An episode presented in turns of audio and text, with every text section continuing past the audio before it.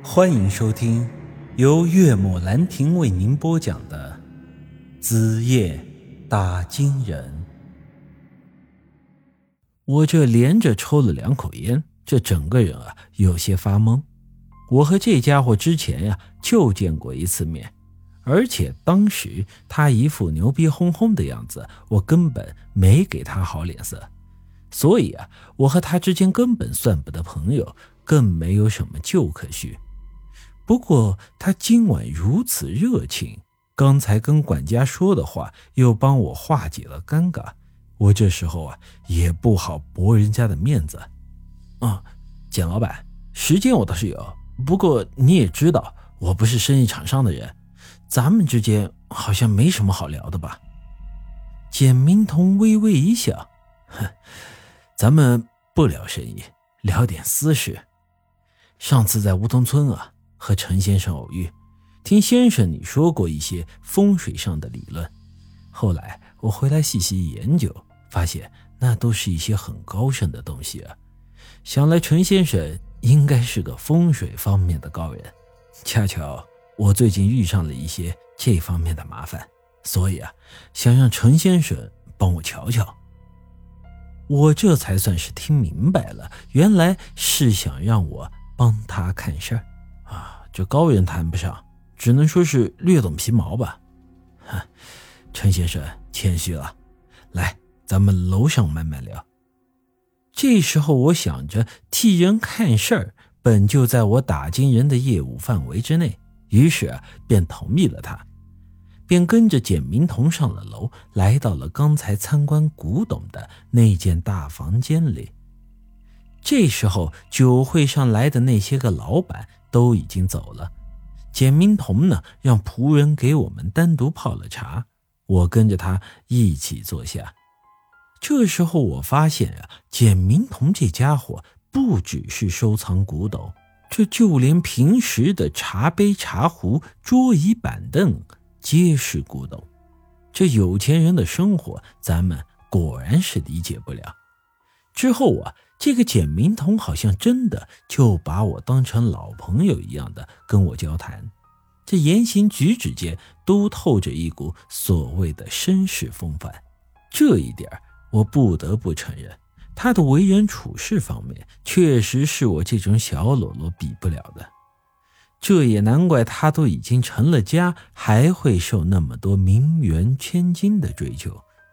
简明通告诉我，他有一个妹妹，叫做简明月。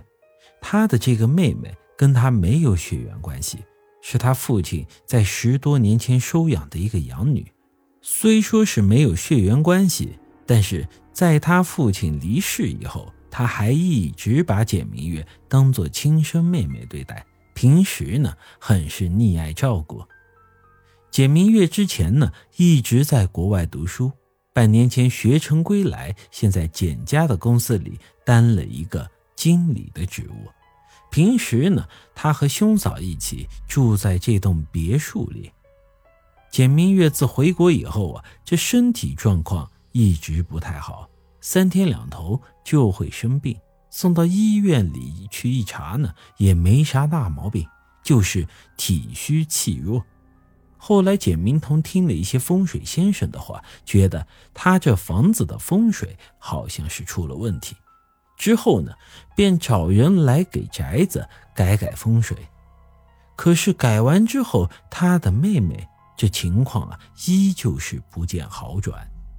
之前在梧桐村的时候，简明彤和我一起亲眼见到张云石尸体变成玉石，然后又消失的过程。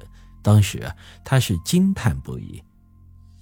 之后，我当着众人的面说了一番关于尸化玉、玉生烟以及尸解仙的言论。简明彤之前上过国内的名牌大学，又在国外留过洋。这知识水平可以说是博古通今，学贯中西。用咱们的话说，就是灌了一肚子的墨水。可即便是这样，他还是从未见过张云石那尸体的怪异现象。恰好啊，这家伙对风水学也挺感兴趣的，虽没行内人的指点，但他看过不少这方面的书籍，对风水啊算是有一个基本的了解。他当时听了我那番话之后，就觉得我说的很有道理，认为我是个风水学方面的高人。也正因为如此，我仅仅和他见过一面之后，他就对我留下了深刻的印象。刚才酒会的时候，我先入为主的以为人家只是一个身家过亿的大老板，哪里会记得我这种小喽啰呀？殊不知，在刚才埋着脑袋大吃大喝的时候，人家那双眼睛可一直在注意着我。所以啊，这酒会一结束，他立马出来和我见了面，想让我这个高人给他看看这房子的风水到底是出了什么问题。知道了这些之后啊，我还颇有点这受宠若惊的感觉。虽说我之前对他这种富少的印象并不太好，可是那五分是因为仇富心理，觉得有钱的不是好东西。这三分呢，是因为赵志军的死，觉得那是简明通因为金银山的事灭了他的口。可是现在看来，应该这只是一个误会。这另外两分嘛，可能就是单纯的因为我嫉妒人家。现在想来，这个好像是我有些小人之心夺君子之腹了。现在既然人家这么看得起我，那我自然也得有些高人的样子。以我现在这半吊子的水平，稍微复杂一些的风水格局我都搞不懂。但简家豪宅这个情况，恰好还在我业务范围之内。我走到二楼阳台上，仔细看了看，顿时明白这房子的问题是出在了哪里。本集已经播讲完毕，欢迎您的继续收听。